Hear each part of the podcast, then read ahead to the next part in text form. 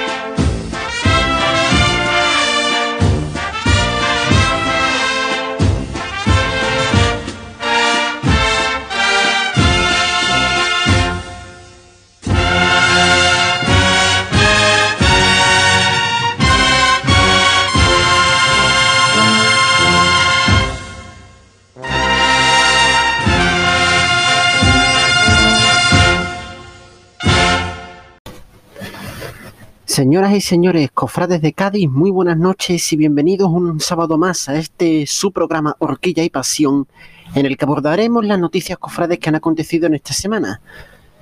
Eh, no sin antes, pues, mostrar mis condolencias a todos los familiares que han perdido a un ser querido por esta pandemia que nos está asolando. Y queremos deciros que este programa va a durar un poquito menos porque sobre todo por el tema de, de eh, lo que pueda pasar hoy con el posible ascenso del Cádiz Club de Fútbol, que desde aquí le mandamos nuestro apoyo al, al, equipo y que ojalá nos den una alegría con ese ascenso ansiado a Primera División. Y ya sin más, pues iniciamos nuestro programa de hoy, Horquilla y Pasión, en el que abordaremos, como hemos dicho, todas las noticias cofrades que en estas últimas semanas han acontecido. Así que sin más, Comienza Horquilla y Pasión. Vive tu radio, vive tu pasión.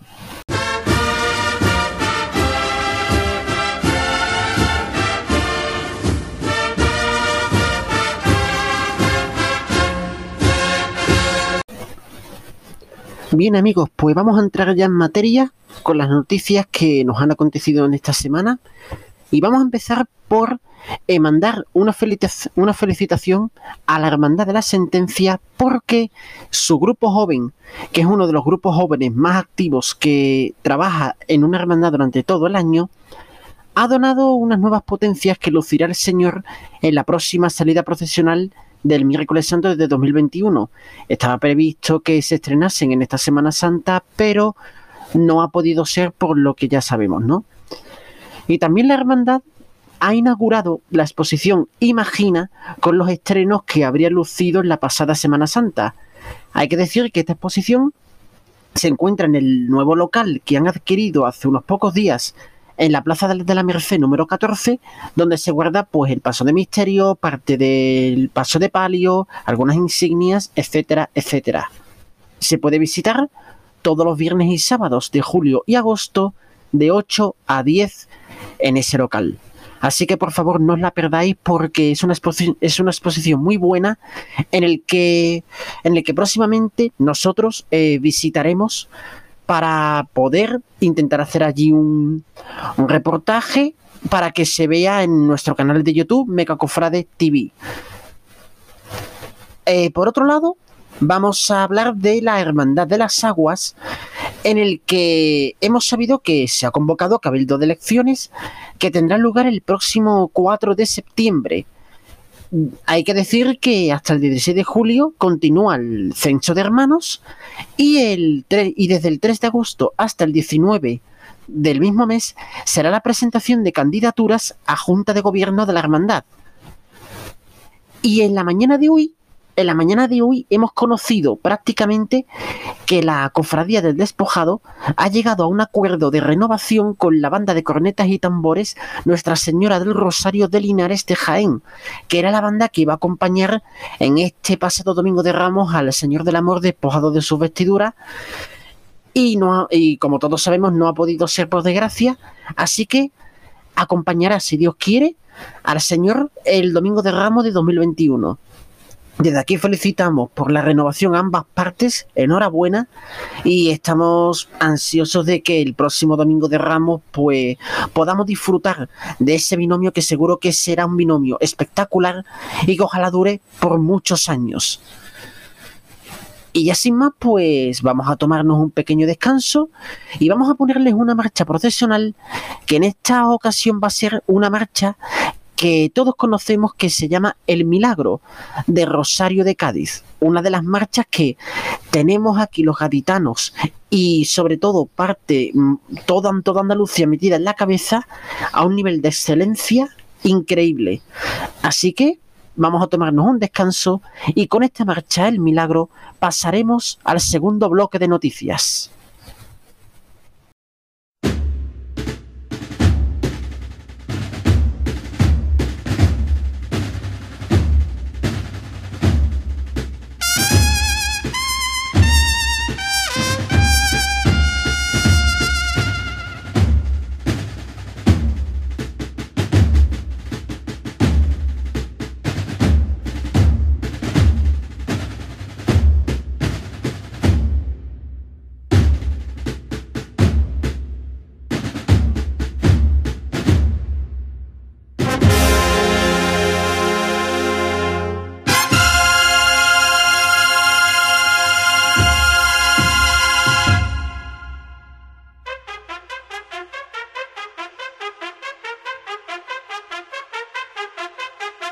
Thank you.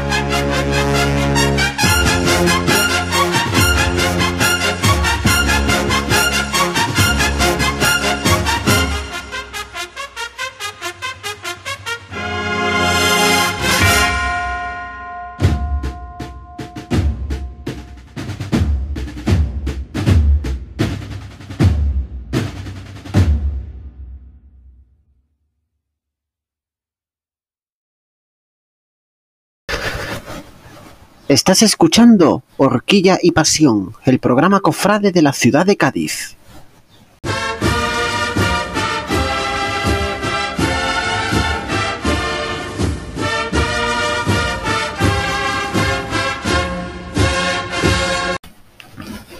Amigos cofrades, ¿qué tal? Estamos de vuelta aquí en este cuarto programa de Horquilla y Pasión y vamos a entrar ya en materia con recordando que sigue la novena en la iglesia del Carmen. Sabemos que por desgracia no va a procesionar, ni tampoco va a haber Rosario de la Aurora, ni besamanos, ni la procesión claustral dentro de la iglesia del Carmen.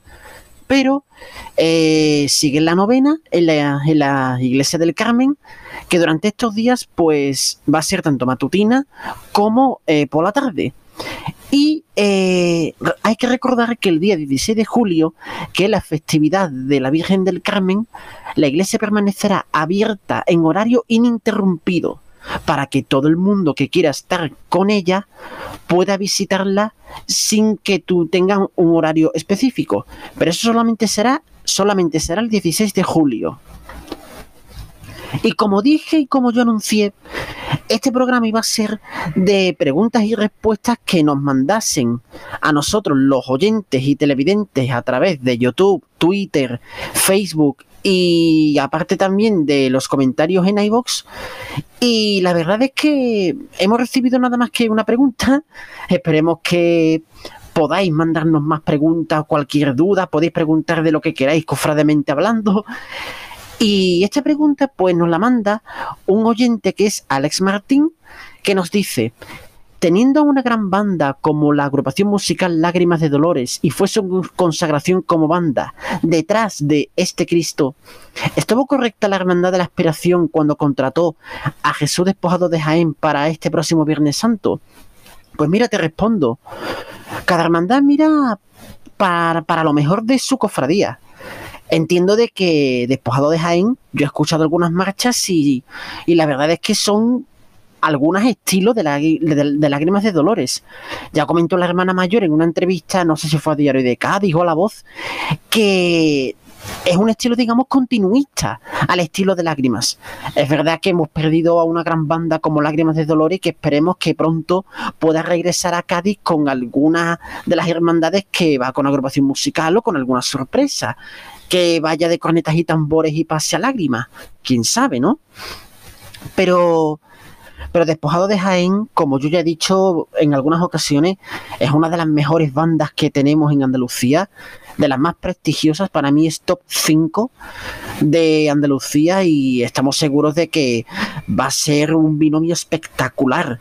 Tenemos unas ganas de que llegue ya el Viernes Santo brutal y estamos seguros de que de que será un gran espectáculo en la calle. Estamos seguros con esos, esas marchas tan exquisitas que tiene.